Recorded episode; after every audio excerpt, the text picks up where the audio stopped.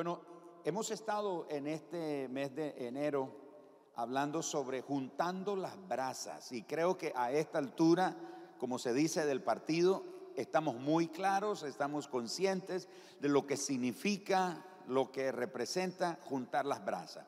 Entendemos, eh, asumo que todos entendemos que eh, cada uno de nosotros somos como una brasa viva, pero que una brasa viva sola o aislada no puede tener el mismo impacto que tiene cuando se junta con otras brasas.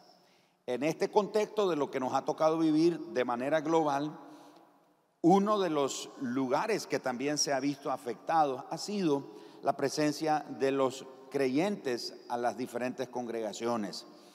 Y quizás en unos en mayor afectación, otros en menor, afectación, pero ha habido de una u otra manera alguna afectación.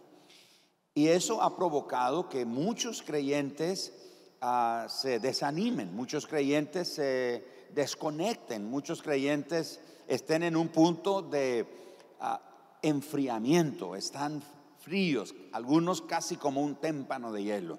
O sea, una apatía increíble, un desinterés por las cosas espirituales y las cosas de Dios. No es que se volvieron ateos, siguen creyendo en Dios, pero hace falta comunión, hace falta esa esencia de la vida de comunión con Dios. Por eso el Señor nos ha guiado a desarrollar durante este mes de enero lo que llamamos somos ah, o juntando las brasas, más bien, juntando las brasas. Entendiendo que lo que el Señor quiere es que cada brasa individual nos juntemos, nos conectemos, porque cuando estamos juntos entonces el calor se aviva. Y precisamente de eso quiero hablarles hoy, el propósito de las brasas, cómo aún en la Biblia el propósito de las brasas lo podemos ver y era esencialmente este, mantener el fuego encendido. Hemos aprendido que Dios fue el que inició el fuego en la dedicación del tabernáculo, en la dedicación del templo de Salomón y en el nacimiento de la iglesia en el libro de Hechos, en el capítulo 2. Hemos visto eso. Pero también hemos aprendido que nos toca a nosotros la responsabilidad muy personal de mantener ese fuego encendido. No le podemos dejar eso a Dios, no le podemos dejar esa responsabilidad solamente a Dios, no le podemos dejar esa responsabilidad al pastor, a los líderes, a los hermanos. Ahí están orando por mí para que yo no me enfríe. No, no, no. Esa es una responsabilidad de cada creyente. Cada creyente tiene esa responsabilidad. Es como, me gusta poner siempre este ejemplo, es como el que está buscando empleo. No va a hallar empleo si solo está orando. Y no estoy diciendo que sea malo orar. Ore, pero salga a buscarlo. ¿Me estoy explicando? Dice, Señor, mándame un trabajo, Señor. Espero que no sea como el video que circula ahí por las redes, esa persona que dice, sí, estoy buscando un trabajo, pero que, que me traten bien, que me paguen bien, que entre a las 12, que salga a las 2, que me den comida, que me manden cenado, y no, y ahí en una hamaca. No, no. Si va a buscar un empleo, ore, pero también salga a buscarlo. Como decía un profesor en, en la escuela bíblica, nos decía, hay que ponerle pie a la oración. Ore, pero póngale pie a la oración también. Lo mismo es en cuanto a nuestra vida espiritual. Es nuestra responsabilidad mantenerla avivada y mantenerla encendida. Mire, si con eso de uno esforzarse y caminar con la ayuda del Señor de mantener nuestra vida espiritual avivada, encendida, uno se desanima. A veces hay hermanos que me preguntan, pastor, ¿usted nunca se ha desanimado? Uy, le puedo contar un montón de veces cuando me he desanimado. Ayer estaba en la mañana en una reunión con el equipo de trabajo de Mundo de Fe Sur, nuestra iglesia filial ahí en Ticuantepe, y les hablaba a ellos, y ustedes nunca lo supieron, pero en algún momento en los, en los dos últimos años, en algún momento yo acaricié la idea de irme. Pastor, ¿y cómo se iba a ir iba a dejar la iglesia? No tengo idea, pero en algún momento yo me sentí tan desanimado que hablé con amigos en algunos países, amigos que tengo, me tenían casa, todo estaba listo, solo que yo llegara. producto de mi desánimo. Estaba desanimado. Si uno se esfuerza con mantener ese, ese, ese fuego en el Señor y esa vida espiritual, hay momentos que uno se desanima. Ahora imagínese si uno no toma cuidado de su vida espiritual, ¿cómo será? ¿Me estoy explicando? O sea, si no le ponemos empeño a la vida espiritual, imagínese el riesgo y el peligro que uno corre. Si con eso de uno ser intencional y decidido de buscar al Señor, el desánimo te golpea, el desánimo toca la puerta de tu corazón, el desaliento te, te visita. El peligro es que uno le abra la puerta y se quede viviendo con uno para siempre. Así que estamos juntando las brasas para que el fuego se mantenga encendido. Y una de las cosas que he encontrado al, leer y estudiar las escrituras, especialmente en el contexto del tabernáculo, es la forma en la que Dios usa ese fuego que Él encendió, que Él inició, para que muchas cosas cotidianas ocurrieran en la vida del pueblo de Israel. Acompáñenme a Levítico capítulo número 24, por favor. Y en los primeros cuatro versículos vamos a extraer unas lecciones hermosas ahí para nuestra vida en este tiempo. Aunque usted no lo crea, usted está ahí. Vea bien, lea bien este, estos pasajes conmigo, este pasaje, y le tengo que contar que usted y yo estamos ahí. Nuestro nombre no aparece, pero ahí estamos. Nuestros nombres y apellidos no aparecen reflejados, pero ahí, sin embargo, está hablando de nosotros. Es una fotografía de nosotros los creyentes. Habló Jehová a Moisés diciendo, manda a los hijos de Israel que traigan para el alumbrado aceite puro de olivas machacadas. ¿Cómo iban a hacer estas olivas para que dieran aceite? Machacadas. Dese una idea de todos los sinónimos de lo que es machacado. Triturado, aplastado, amasado, Dese una idea. La versión del 60 dice machacado. Y dice, para hacer, escuche esto, para hacer arder, ¿qué cosa? Si está leyendo en la pantalla, bueno, creo que está en la pantalla, para hacer arder, ¿qué cosa? Las lámparas. ¿Y estas lámparas cuándo es que tenían que arder? ¿De vez en cuando? Cuando se nos ocurriera, cuando nos acordáramos, tenía que ser continuamente. ¿Qué entendemos por continuamente? Es decir, siempre. Como dicen en inglés, hermano Dayton, always. Siempre, continuamente tenían que estar ardiendo. Y note esa palabra, ardiendo, no solo encendida, ardiendo. ¿Qué entendemos por arder? Así que no es una llamita así, es una llama avivada. Es una llama fuerte, intensa, que no solo da luz, también provee calor. Usted se acerca y siente el calorcito de esa llama. Así que dice que esta tenía que arder continuamente. Fuera del velo del testimonio en el tabernáculo de reunión, las dispondrá a Aarón desde la tarde hasta la mañana delante de Jehová. Es estatuto perpetuo por vuestras generaciones. Sobre el candelero limpio. ¿Cómo iba a estar ese candelero? Limpio. Pondrá siempre en orden las lámparas delante de Jehová.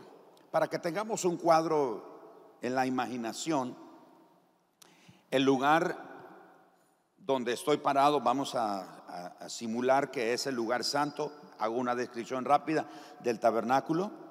Aquí había un velo. Detrás del velo era el lugar santísimo donde estaba el arca del pacto. He hablado muchas veces de esto.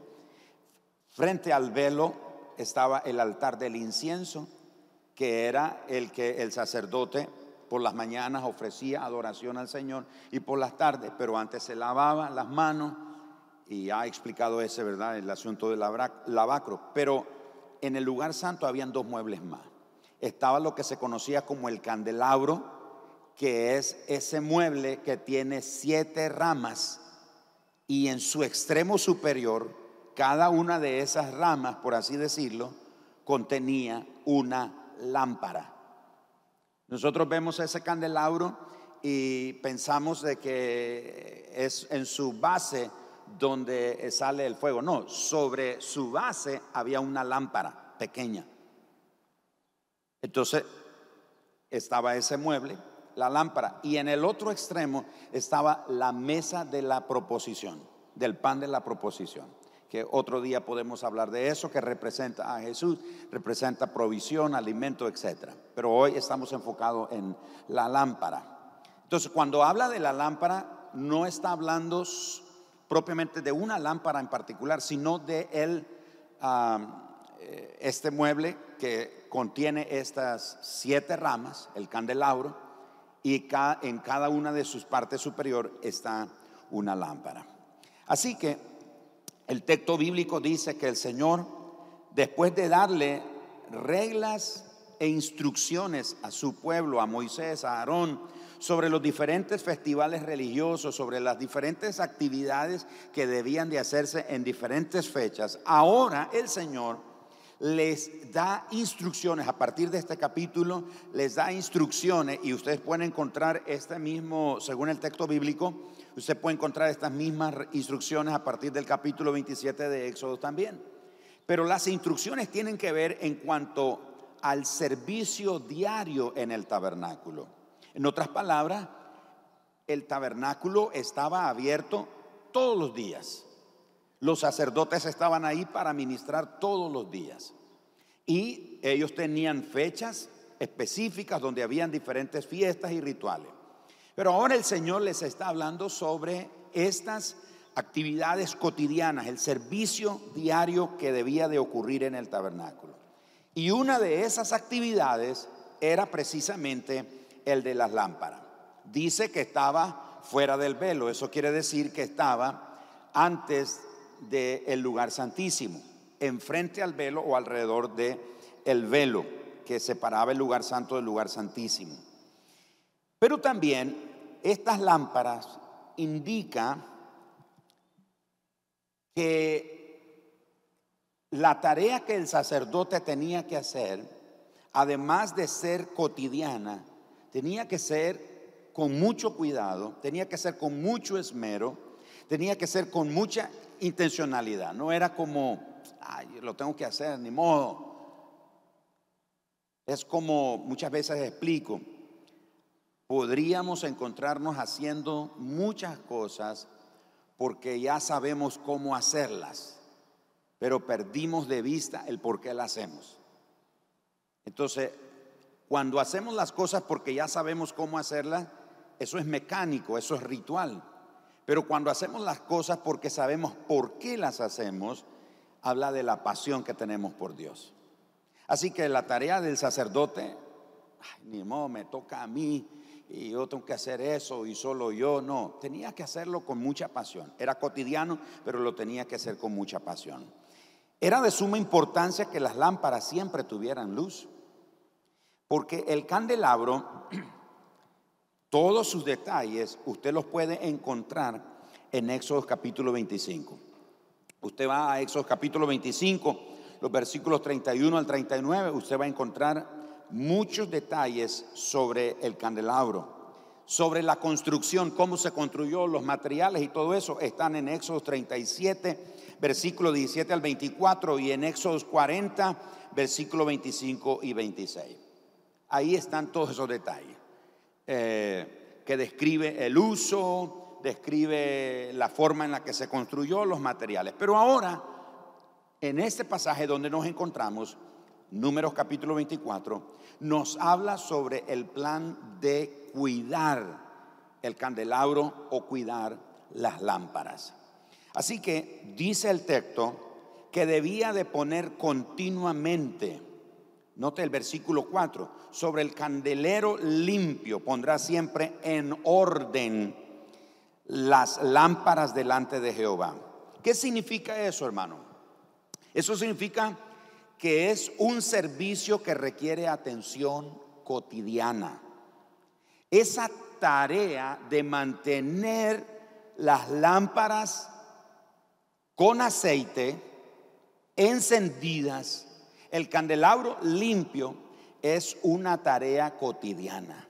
No es una tarea de cada ocho días. Uy, se me había olvidado, no había hecho esa limpieza. Ahora sí que lo voy a hacer, seguro que lo voy a hacer. O lo voy a anotar en mi, en mi lista de tareas por hacer porque tengo tiempo de no limpiar el candelabro. Esa era una tarea cotidiana, todos los días. Entonces, cuando habla de que pondrá en orden el candelabro o las lámparas, habla de una tarea cotidiana. Así que tenía que poner, dentro de las tareas, tenía que ponerle aceite pura de olivas, que era machacada. Se cree que era dos veces refinada para mantener esa pureza. Y esto nos habla de lo siguiente. Por eso le dije, cuando leemos este pasaje, es una fotografía de nosotros los creyentes en este tiempo. Porque cada una de esas lámparas en el candelabro, hermano. Primero, representa a Dios. Segundo, representa a Cristo.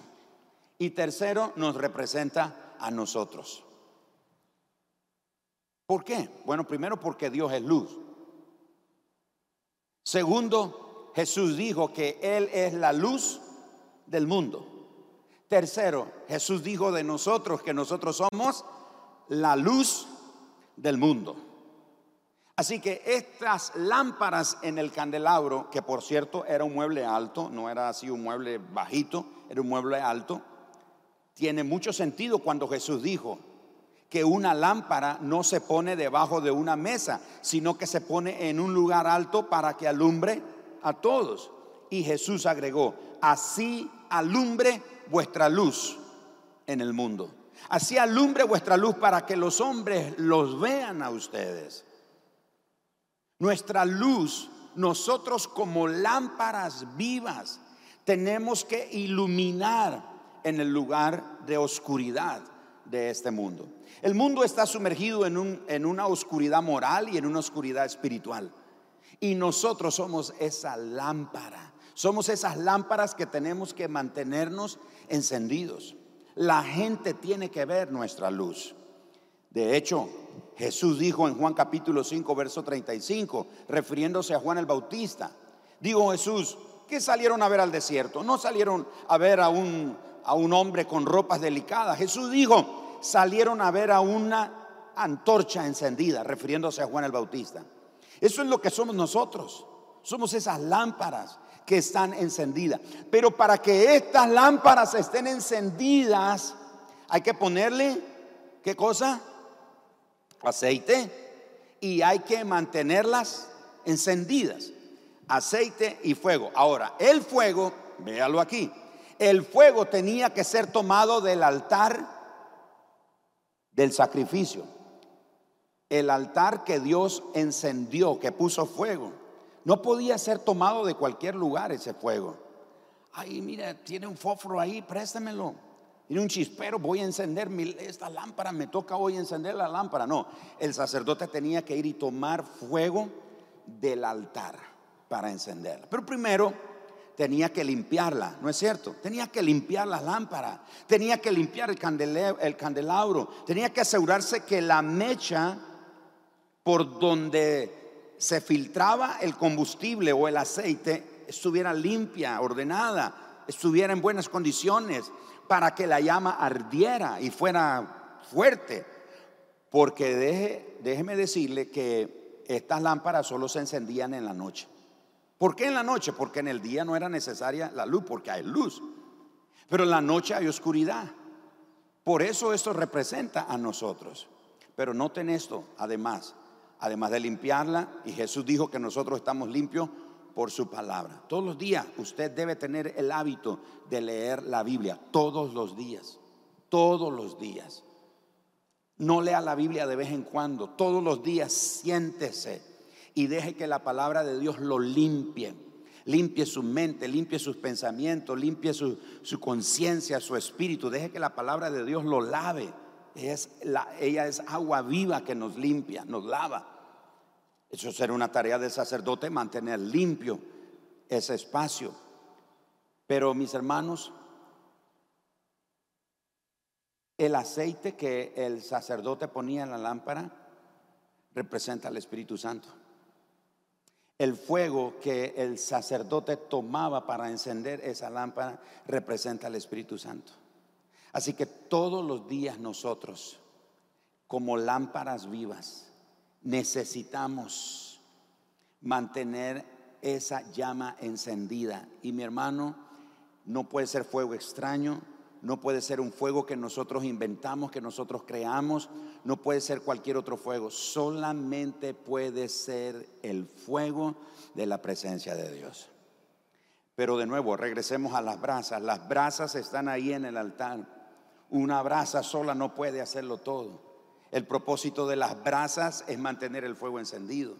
Si separamos las brasas, van a estar ardiendo por un tiempo.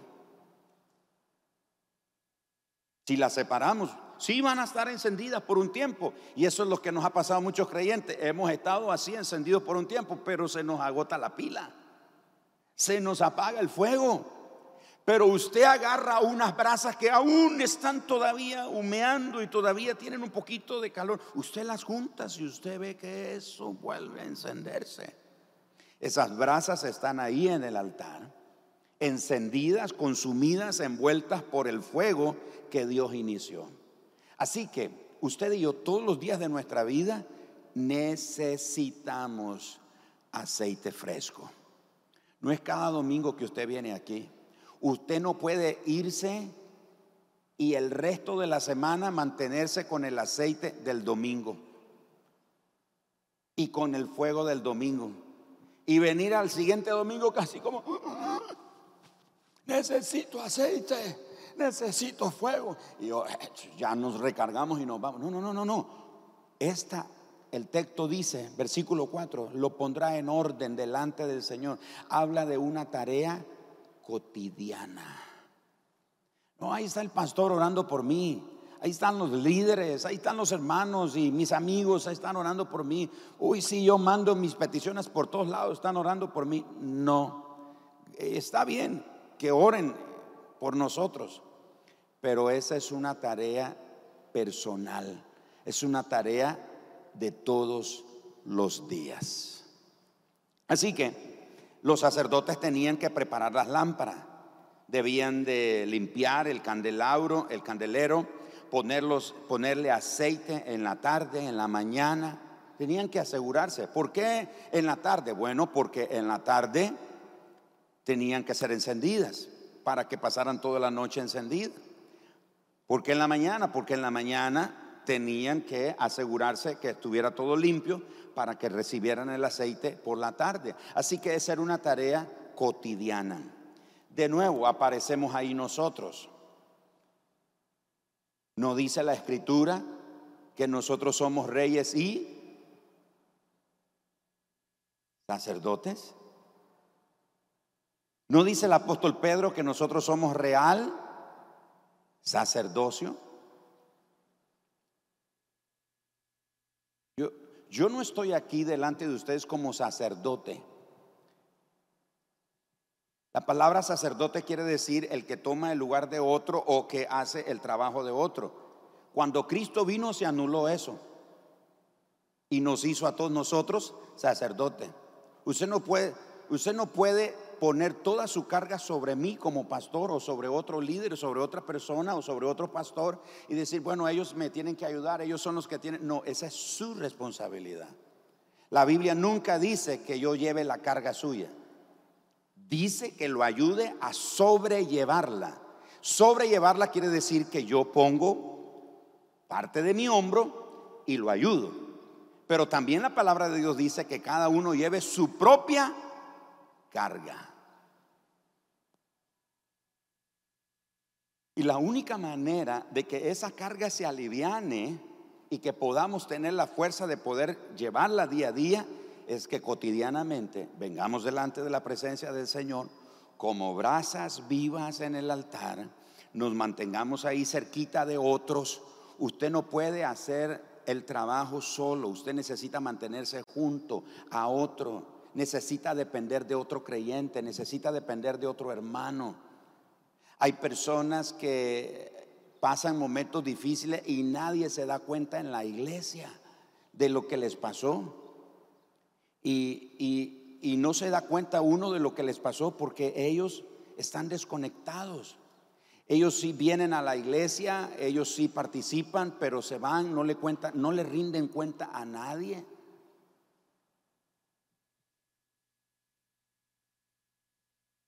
Yo no necesito de yo oro y el Señor, el Señor me oye, es cierto. Pero usted necesita de otros. ¿Cuántos de nosotros nos enfermamos o un miembro de nuestro cuerpo se enferma? ¿Acaso el resto del cuerpo no se da cuenta? No es que le deseo, pero si se cae hoy ahí al ir a su carro, si se cayera, y se lastima la rodilla, el pie, ¿cómo cree que va a comportarse el resto de los miembros de su cuerpo? Mire, los ojos se le van a abrir más. Los oídos van a estar más atentos. Las manos, no, es que de hecho cuando usted vaya para el piso, las manos van a decir, no te preocupes, aquí estoy yo, te voy a detener. Le dicen las manos a la cara, no te preocupes, cara, te vamos a detener, te vamos a cuidar. y se lastima, y se lastima este pie. El otro pie le dice al pie lastimado, no te preocupes, ponga todo su peso sobre mí, que yo lo voy a ayudar. Y ahí va. El, el cuerpo es una excelente analogía de que nos necesitamos unos a otros. Pero si usted es una brasa que vive solitario, no le rinde cuenta a nadie, no se relaciona con nadie, no tiene comunión con otros, vive apartado.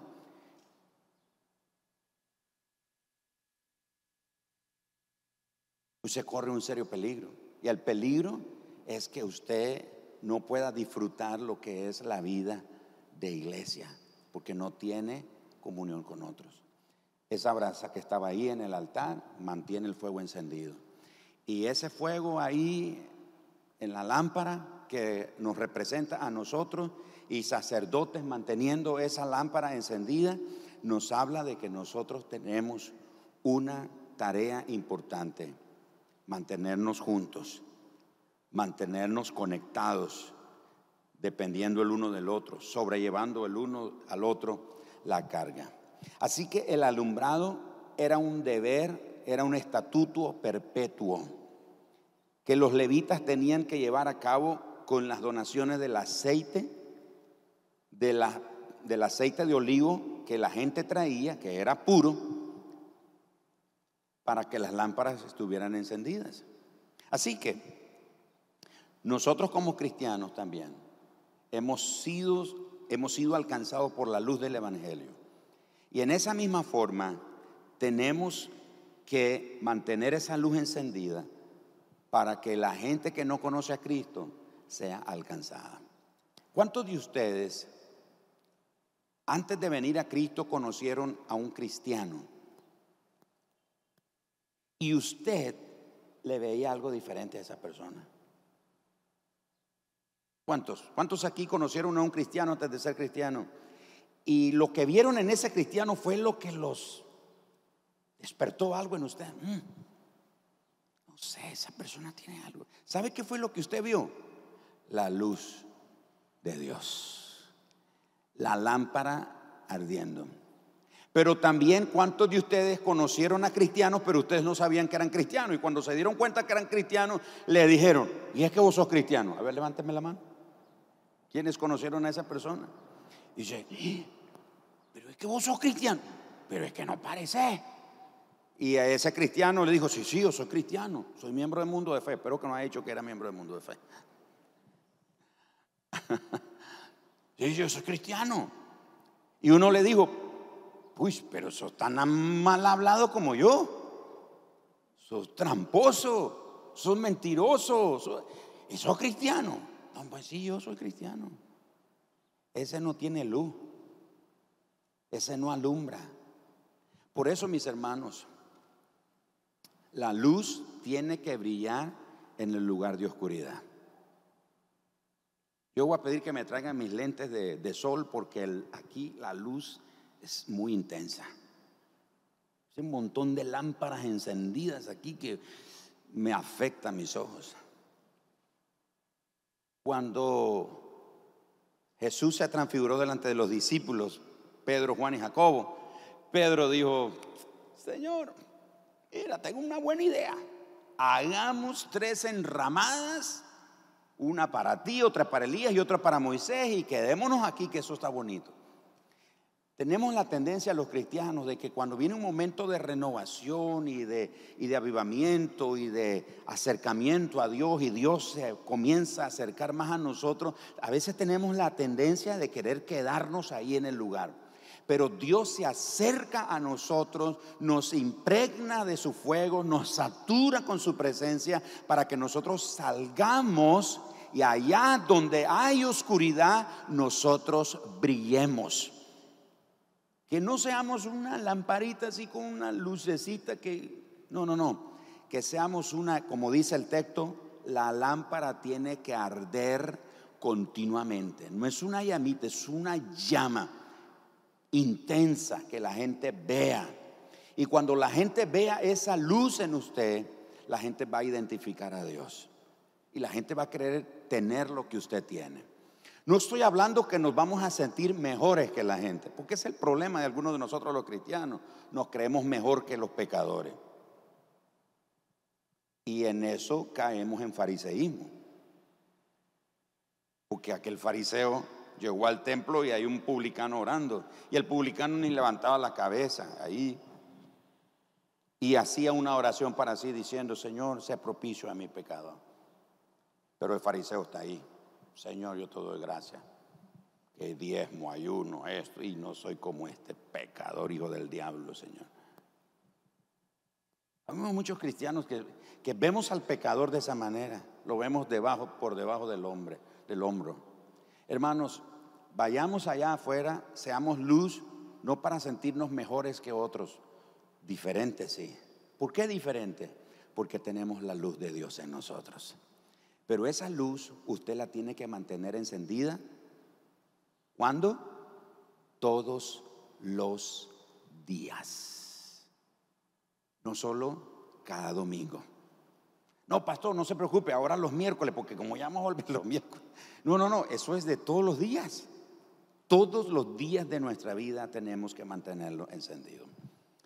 Concluyo con esto. Hay tres lecciones aquí que quiero dejar algunas de ellas ya las he mencionado, pero las quiero destacar. Primero,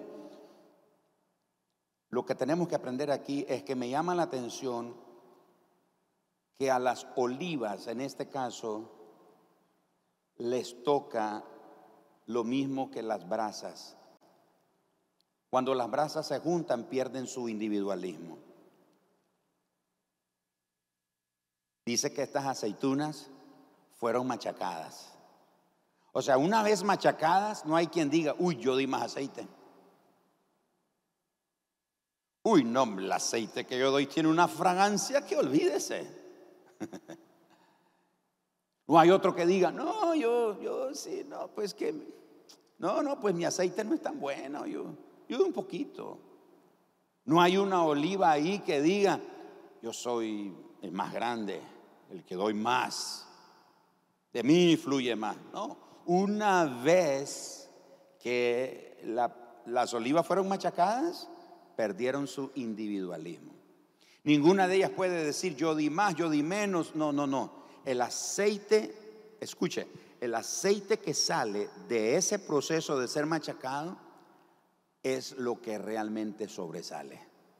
Ya no importan las olivas, lo que sobresale es el aceite. Es como las brasas, cuando están juntas avivan el fuego. Ya no, el enfoque ya no es la brasa, el enfoque es el fuego que representa a Dios.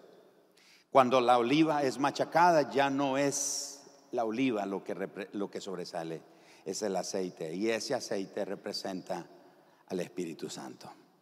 ¿Cuántos aquí necesitan aceite fresco? Sea honesto dice, hermano, yo necesito aceite fresco. Hace rato que no cambio el aceite. Necesitan aceite fresco. ¿Cuántos aquí han perdido el fuego del Señor? Sí están encendidos con otro fuego, pero no es el fuego de Dios, pero Dios quiere cambiarlo. Dios quiere encender tu corazón, Dios quiere encender tu vida, Dios te quiere usar. Oro para que esta sea una semana de impacto, sea una semana de expansión del reino, que la gente se te acerque en el bus. Una vez me pasó y no sé si decir esto para la gloria de Dios o para vergüenza mía. Una vez me pasó. Y no sé si es mal testimonio lo que voy a dar. Una vez yo iba en el auto, era estudiante en la escuela bíblica, allá por el antiguo hospital del España, me acuerdo, Instituto Bíblico Nicaragüense. Y voy ahí sentado en la silla porque prácticamente tomaba el autobús vacío. Entonces, recorrido, mucha gente lo abordaba, el autobús iba lleno. Voy sentado y en un momento un señor se sienta, alguien se levanta y se sienta. Y el señor, yo, no, yo notaba así de reojo que el señor me miraba. ¿Cuántos pueden ver que lo ven de reojo? O sea, así de reojo yo miraba que el señor me miraba así. Y yo ya me sentía inquieto. Y en un momento este señor no aguantó y me pregunta. Y su pregunta fue, me dijo, disculpe, ¿usted es cristiano? Y yo, y yo, este, sí, sí, soy cristiano. Ah, y yo le pregunto, ¿por qué? Y él me dijo, no sé, es que se le nota. Se echa de ver que usted es cristiano. Yo digo, no sé si estoy dando un mal testimonio porque después de eso no me han vuelto a decir eso. Pero eso es lo que me refiero de la luz de Dios. La gente tiene que ver que en nosotros hay algo diferente. No sé que usted tiene algo no sé. No es su hablado, no es su caminado, no es su forma de ser. Hay algo, hay algo en usted. Así que que esta semana sea una semana de impacto. Que Dios te use. Que la gente vea el fuego de Dios. La llama que arde en tu vida. En tu negocio. Si tú atiendes gente, que la gente... Uy, eso sí que me ha pasado, eso sí que me ha pasado más seguido. A veces yo he saludado gente o he rozado gente y dice, ay, me lo trocutó. Yo no sé si eso es buen testimonio, qué cosa, pues, ¿verdad? Pero eso sí me ha pasado más seguido. Porque la gente diga, ay, usted me tocó y, y sentí a Dios. Hay una mujer que se llamó Catherine Kuhlman. Pueden leer de ella en unos libros que se llaman Los Generales de Dios y en otros libros. Hay libros de ella. Pero le cuento rápido una historia de Catherine Kuhlman. Catherine Kuhlman era una mujer tan llena de Dios que ella llegaba a un edificio y a varias cuadras a la redonda donde ella estaba, la unción y la presencia de Dios era tan fuerte que la gente caía sola. nadie los tocaba. Y la gente corrían arrepentidos diciendo, necesito a Cristo, necesito a Cristo. Dios te use. ¿Cuántos quieren ser usados por Dios? Que Dios te use. Mañana en la farmacia, en el taller, en la fábrica, en el mercado, en el supermercado, en la tienda, en el hospital, en la parada de bus, en la terminal de bus, en el taxi que vayas, en el recorrido, en el salón de clase, donde sea que estén. Oro que el Señor te use, que esta sea una semana que puedas abrir tu boca, porque la gente te va a preguntar, ¿qué tienes? ¿Qué es lo que tienes? ¿Por qué te resplandece el rostro? ¿Qué es lo que tienes? Tus palabras tienen un sonido diferente cuando tú hablas, que te diga la gente, cuando hablas siento una paz, cuando hablas siento que hay algo diferente en el sonido de tu voz.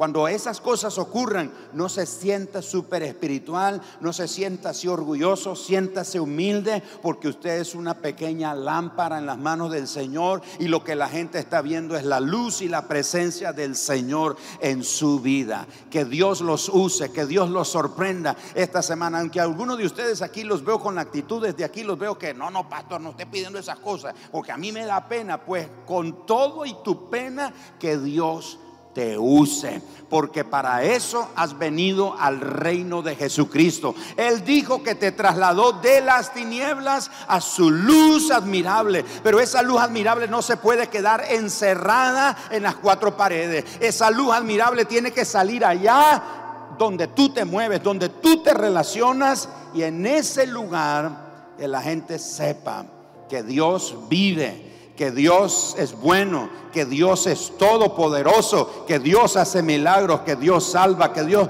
restaura matrimonios, que Dios sana las dolencias, que Dios hace milagros. Y el milagro más grande que Dios puede hacer es sacar al pecador de donde esté en el pozo de pecado más pestífero, más hediondo, más horrible, más espantoso. La gracia de Jesucristo es tan grande, es más grande y más fuerte que cualquier pecado, que la gente sepa que Jesús lo puede sacar de ahí y darle una vida nueva y que sepa que hay esperanza, que hay perdón en Jesucristo y una vida nueva que solo Dios le puede dar al pecador.